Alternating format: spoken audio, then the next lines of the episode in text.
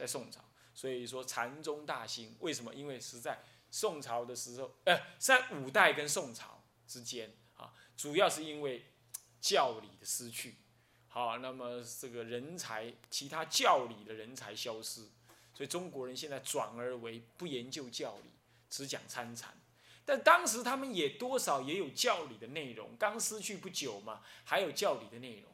一直到宋朝之后啊，教理就越来越不被重视，即使有藏经，人家也不看，这样就搞成了什么末流禅了。所以到南宋之后啊，这个末流禅就很严重了，就很严重。啊，这样就知道。但天台宗的中心主要是四明尊者，四明尊者，他是从五代一直五代末年钱塘江的那个吴越，他呢，嗯，引入了什么呢？引入了天台的教典之后啊，开始四明尊者紧接下去呢，哦，就开始兴盛，在北宋初年的时候就开始大兴，那么忏法也大兴，可以说是直追盛唐，那是真的。这天台宗的中心是最有成就的。宋朝的教理方面，天台宗的中心是最有成就。你们一定要去注意，呃，四明尊者的的的的思想啊，要注意四明尊者的思想啊。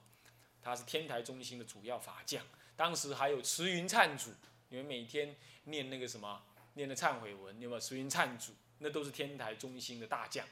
他们两个师兄弟，啊，他跟四明尊者，啊，是是，嗯，不是同一个师傅的师，就是。法兄弟啊，都同一个师傅学天台的，嗯，还有律宗跟华严宗的再胜，那已经是再胜那个时候是有元照律师重新注解南山三大部，然后呢，呃，华严宗也有一些注解出来，不过呢，都是律宗还比较有兴盛的那个迹象，那华严宗就兴盛，但是不长久，就继续维持没落的那种那种命若游丝的状态。那么净土宗依附于禅跟天台教、华严教而大盛，那倒是真的。所以宋朝要说最兴盛的，应该是禅宗跟净土宗。啊，结社念佛的风气非常鼎盛，常常有万人结社之会。哦，万人结社，哦，常常有这样子，啊，常常有万人结社啊，这种情况。这宋朝呢时代，主要就是以已经在讲。禅净双修了，已经在讲禅净双修，因为净土中常常依附在禅宗跟这个教理当中呢来流通，哦，净土中一向是这样，中国的净土中一向是这样子的。好，那么呃，物六呢是什么呢？宋朝儒学，宋儒跟佛教的互动，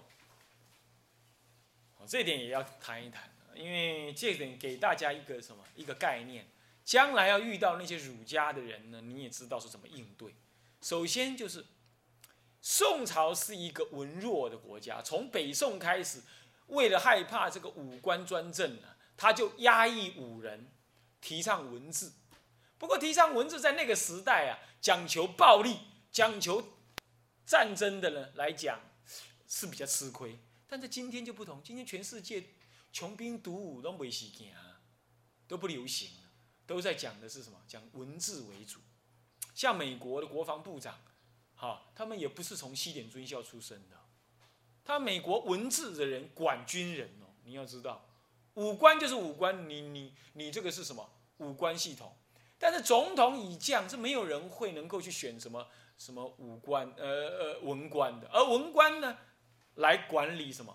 管理这个。这个这个这个这个这个这个这个军政系统是这样，当然了，美国的世界超强了，他压着，所以那个那个那个穷兵黩武的国家呢，也会受到一些压抑的，好像北韩呢等等啊国家呢，他们随便就要发射飞弹的那种，因为有美国压着，确实也不一样，他要做世界的老大嘛，他他。武力独强，压着。在在当时的宋朝不是这样，当时的宋朝它是文官制，可是北方同时有辽、金、西夏等等先后的建立，他一直侵犯宋朝的北方。所以这个时候对一个读书人来讲啊，他就觉得怎么样？觉得很窝囊，国家很不强盛。那怎么办？他就要强调国家主义，强调国族主义、汉族主义，来排斥这个北方的夷狄，强调国家主义来强国强兵，这样子，所以国族主义再度调抬头。所以这种国族主义的抬头，只是意味着国家弱。你要知道，意味着国家弱。那么因此就有了情绪性的排佛，为什么呢？因为佛是夷人、夷狄嘛，是外来的文化嘛，他就排佛，这种情绪性的排佛，啊，所以你要遇到这种儒家情绪性的排佛啊，你就要跟他讲哦，哎，你不要搞错哦，中国佛教，中国要是没有佛教的话，你文化会少掉一大半哦，哦，那佛教已经中国化了，你不要再用这种排斥的想法哦，啊，什么是中国文化？中国文化是各种文化组合的，你不要以为你儒家文化为主啊，你这个思想现在就已经走向世界文化的整合了，你还这样子，你太东轰了，你要给他，你用时代潮流来来来来来讲给他听。啊，是不应该再这样，不应该情绪性的排佛。啊，现在那些大学里头的老教授还有这种观念。啊，乃至于年轻教授也有啊，还有这种观念。啊，那很不恰当，很不恰当。我确实遇过一些，而且有一些佛教佛教团体自己办大学没有人才，他还去找那种儒门出身的、师大出身的这种，其实他还有排佛思想的，啊，大家吃佛教的饭竟然要排佛，很很不恰当，很不恰当啊。那么几二，透过阅读、辩论、交友，宋朝的那些儒门儒家的人呢，最后总。最后总都是修正了排佛的心态，从韩愈一直到那个谁呀，啊，都是这样子的。他们的修正都忏悔自己的过失了，啊，那么同时也吸收了华严跟禅宗的唯心思想，从而开创了宋朝乃至儒明朝的儒教的这种理学、性理之学，这是佛教给他的影响。所以佛教本身呢，佛教本身亦提倡了。几三提倡了三教调和说，儒释道三教调和说，所以到今天呢，有些连色的人呢，还在谈什么呃佛儒一致，什么佛儒双修，我基本上对这个看态度，我是采取保留的。佛教可以自己完成，不需要儒家来帮忙，好，这是当时为了要平衡才讲出这种话来的，好。佛教佛以大圣之人呢，正片之名恨足，善事世间解，调御丈夫，天人师佛。他能够调御丈夫，他他能够完成世间的一切的。你要知道，啊，但是我们不排除在中国文化底下也学习儒家，这是可以的。但是佛教没有缺失，没有需要要儒家来补足的。佛是佛是什么？佛是三九界的导师，是是出世间的圣人，他的智慧遍一切处，不可能在儒家所及之处呢，佛家不了解的，这是学佛人自己不懂得活用而已，这点你要知道，啊，所以我不排除认识一下儒学，这是中国文化的一部分，我不排除。认识道家也可以，认识呃易经都可以。但是你说他要跟佛教来平等对待，我不同意，我绝不同意。好，这一点呢，我站在我是一个出家弟子的立场，我绝不同意这样子的。可是我同意怎么样？同意出家人多少了解一下儒教的修行、做人的道理，这是可以的，因为这是中国传统。我是这就立文化，我从我从来就知道说，佛教是依于各个不同的文化立场而有所转进。从这个立场上来说，我是接受的；但是从超越的立场来说，那么佛教绝对是要高于一切，这点呢是不能够被儒家所渗透，啊，这样这点我们必须要分清楚啊。在解脱这件事情上，它是不一样的啊，它是各走不同的路线啊。这点呢，其实有相当多的大德都提到这样，都提到这样，但是。为什么我们的有一些祖师他不得不谈三教调和论？这是有时代的因，有时代因缘。我告诉你，佛教要在西方流流通的话，它也要照顾到东正教、基督教、天主教的存在，因为那是强势的文化。他搞不好也会讲所谓的上帝跟佛的调和，他搞不好也要这样子，才能够转入那些众生的心，对不对？所以这点我们都可以接受。我说过，佛教有它的文化性格，容许它的不同文化性格。好，这点要知道。但是当我们跳开文化来谈纯佛教的时候，就要恢复它原来的样子。这点要，这点要分开来谈。啊，我想这点大家理解一下。好，再来戊七，居士奉佛住宿弘法的兴起。唐朝以前呢，主要都是由僧伽来推动弘法，现在更加入了有学问、有地位的居士，而且常常这些居士都先排佛。学儒而排佛，然后后来呢，自知过去之非，忏悔了之后，才又学赞美佛教，推动佛教的什么呢？的的的文字，推动佛教的文字，啊，推动佛教的文字，啊，所以这样子呢，更促进了这个一一般社会，都能接受佛教，同时也让世后世的佛法的弘扬有了很大的影响。为什么？因为那些大居士都在社历史上有名的，而他们都弘扬佛教。后来的那些居士啊，在家人呢，怎么有学问，他也不敢随便怎么样批评佛教。你看民国了，像梁启超了、康有为啦、好章太炎啦，这些人都不敢太怎么样对佛教太明目张胆的反对。啊，章太炎是有一点反对，后来有一点反对，但他不敢明目张胆。那像梁启超根本就以佛教学者自居，哦，还捍卫佛教的某一些观念，哦，还跟那杨仁山他们呢有不同的看见解。你看看，他是当时中国佛中国的一个什么启蒙的一个重要的文人，他根本就以自自以以以佛教居士自居，可见呐，这是影响很大，啊。嗯一个传统的中国学者啊，他不敢对佛教太太恶心，也是因为有那些很有名学儒家学得很深的人，后来的倒归信佛在前，他们不敢太随便，原因在此。所以说那些学儒家的人都要倒过来学佛教，怎么自己身为出家人还倒过来去呃阿谀那些儒家的人？我是觉得完全不必要。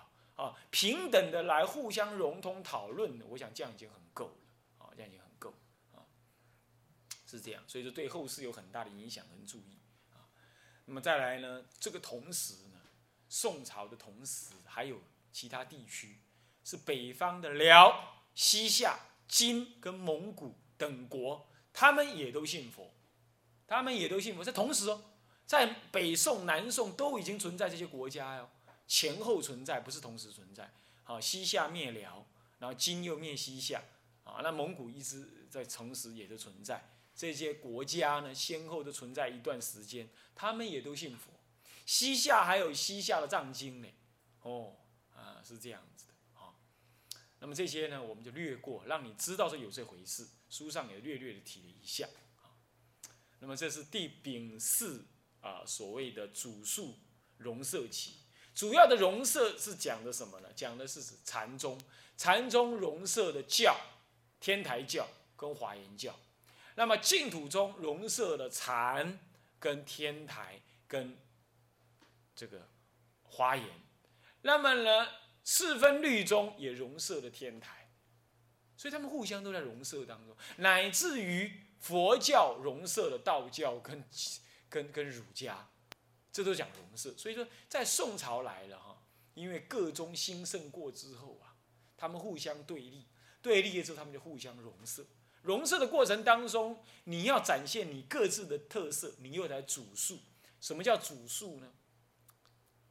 主主相承，那么转述，那么诉说这个祖师的教法，叫做祖述啊，祖述的佛教，这是唐朝呃唐朝之后的五代到宋朝以来。主要是这样子的一个佛教继承的方式啊。到了丙午了，震荡衰退期呢，就更没有什么好说了。这一西元一二七九年到一九九一九一一年了，民国成立之前约是明元明清三代。元代的佛教呢，喇嘛兴盛，君主即佛的观念又起来了。这北方这些这些这些这些这些真的是蛮族啊，他搞不清楚这佛教的这佛是什么。你你自己自认为佛，你简直打妄语。而且你要让人家用拜佛的方式来拜你的话，你只是你损你的福报，是不是这样子啊？就是，但是这种观念真的又出来了。而且喇嘛教大兴，啊，喇嘛教大兴。那么呢，同时佛道二教的竞争呢又起来了。那么教团因为元朝的崇佛呢，而有过度的膨胀之势。这次他不敢灭佛，但是呢，膨胀的结果使得佛教内部自己堕落。再来，佛教的教理研究呢，从元朝之后几乎完全的停顿。明朝稍有，清朝也没有什么成就。明朝是明朝四大师稍有研究。最多研究的是偶益大师，其他的也没有，啊，其他的也没有，这样子啊。那么明朝呢，是各中融合的佛教色彩非常的浓厚。四大师出佛教稍有中心之势，虽然稍有中心，但是未尽其功。主要的是这样，明朝四大师哈，社会工作做太多，他的那种修行我们不敢批评。但是因为社会工作做得多，他领导僧团的情况就少，著书立说也就相对的，除了偶遇大师以外，相对的少，所以留下的社会影响也就少，没有人众，也没有形成派系，也没有好好培养后代，那著书立说又不多，那社会的工作做得过多之后，你就分身乏术，所以影响力有，但是有限。那么偶益大师著述很多，但为什么他的影响算是有，但是为什么不形成一个社会潮流呢？两个原因：第一，他的研究太杂太庞大，他真的是天才，但是没有人能跟他一样。他如果选一样或两样好好红化的话，那就好。比如说他研究戒律，他也去讲戒也怎么样子，但事实上他的戒律没有看到南山的东西。到今天我们看到南山的东西，他的。他的戒律就只能够说轻微的参考而已，我们就不会再参考他的了。好，那他他还研究天台，事实上对他的天台已经受到华严很大的影响，他也不纯。他研究禅宗，事实上他禅宗后来他也很呵斥禅。那么他又说他号称研究天台的，但是华严宗他也讲，啊，他也解其他的经，结果变成就有一点怎么样，有点多元而不专精。虽然你们教务主任很很崇拜他了，我这样批评好像不太对，哈 但事实上呢，但事实上我的感觉是这样子，就不像唐朝专中深入，所以他的第一个问题出在这里，第二个问题出在哪里？没有群众，他个性太刚烈，没有群众，一直到晚年的时候，三五个人跟他一起住，到他的徒弟最重要的那个学生陈实实陈实。成功的成，实在的实，来替他写这个什么做那个遗籍的时候啊，还被批评说随便乱删，可见他最亲的徒弟都不一定能继承他的衣钵。这一期的《生节》杂志里头就有一篇文章去比对这件事情，顺的红衣呃印光大师，印光大师就已经批评这件事，批评了陈实法师说没有好好的按照祖师的那个文具去乱批。乱结集，那这次又因为在别的资料出现之后比对的结果果然如此，有这种倾向，你看看不得人，所以没有形成大的力量，所以这一点在我们未来要改变第一，我们要有人员，我们要有道场，我们要一群人，而且我们要做深教育传递下去。再来，最好专精几门就好，一两门、两三门就好，专精显现才会产生影响力。大家知道了，说明朝四大师，他们都是大德，绝对比我们这个时代人都强。但是为什么形成力量弱？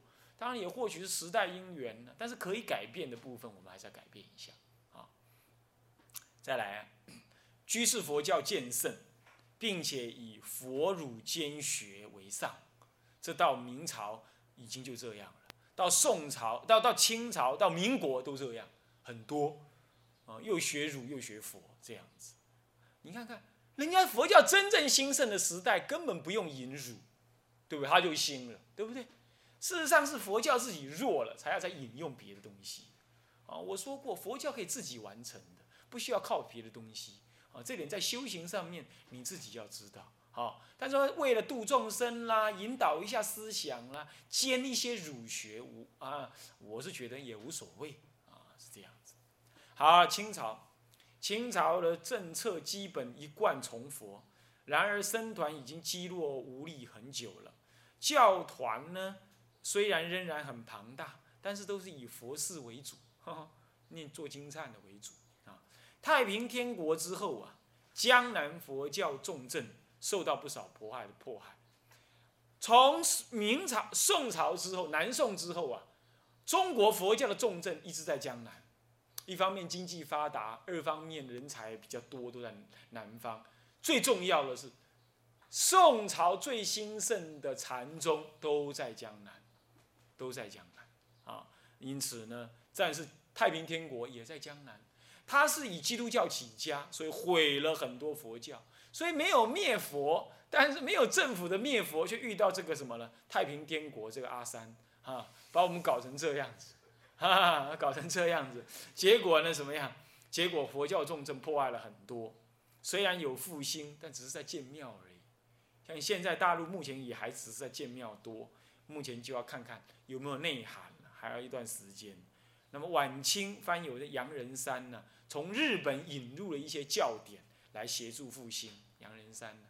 啊，杨仁山居士啊，这样子，这是清朝，大体是这样哦，鸟看一下就可以了。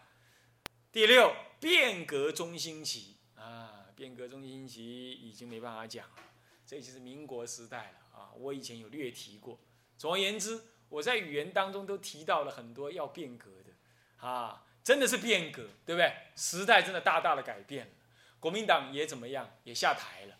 是不是这样子啊？这真的是很了不起的一个民主的成就，我个人是这样认为。啊，我没有讨厌国国民党，我是说四年或者八年之后再让他上来吧。那个时候再让他上来，他就乖乖的替我们做事，不会再这么拽了，不会再搞黑金了，不会把银行当做他私人的什么私人的提款机了。我们老百姓的民脂民膏就不会让他让大家这样用了。我们买我们买火箭，买买买买那个军舰。买一台军舰，是买同样军舰的新加坡的三倍的钱，而且配备还没有人家好。这种政府，还好他下台。我们今天面对中共，我们要多少的军防？结果还这样子 A 台湾，你看这有没有良心？啊，有没有良心？所以真的是变革了，你懂吗？真的是变革了。我们怎么样？我们要有新的角度。新的立场来看，我们佛教新的空间，新的空间，所以要有时代感，要有历史感，要有责任感，发起你的菩提心来，为了佛教新的开创，我们也应该要有新的思想。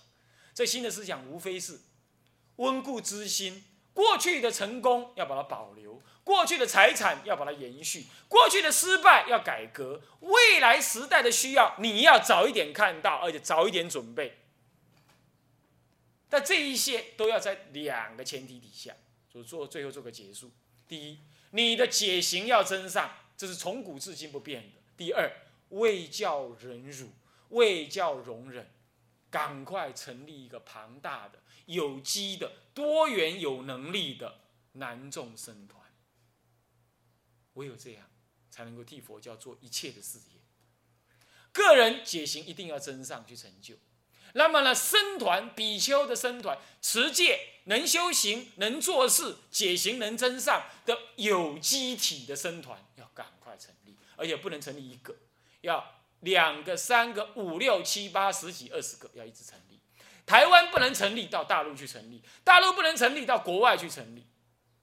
总而言之，不要单打独斗。要用僧团的力量，求求各位，好，我们的中国佛教史呢，多元的把它啊，努力的啊，把它给讲完了啊，我实在是啊讲的不好了，那么也感谢诸位呢忍耐的听完了这个四十多堂课了啊，那么呢呃有很多甚至也不成熟的地方，也希望各位呢给我指教。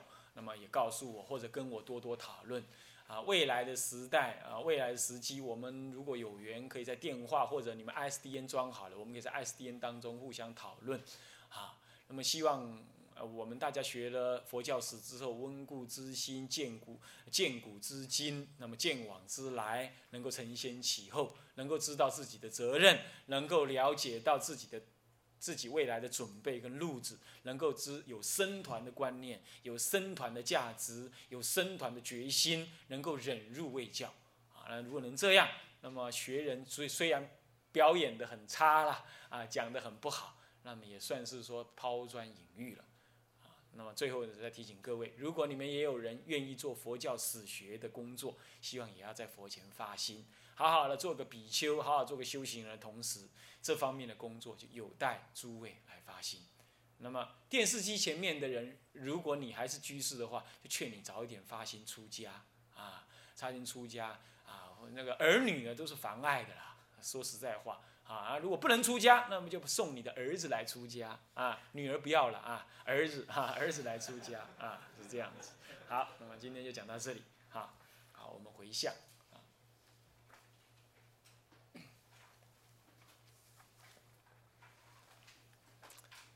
众生无边誓愿度，烦恼无尽誓愿断，法门无量誓愿学，佛道上誓愿成。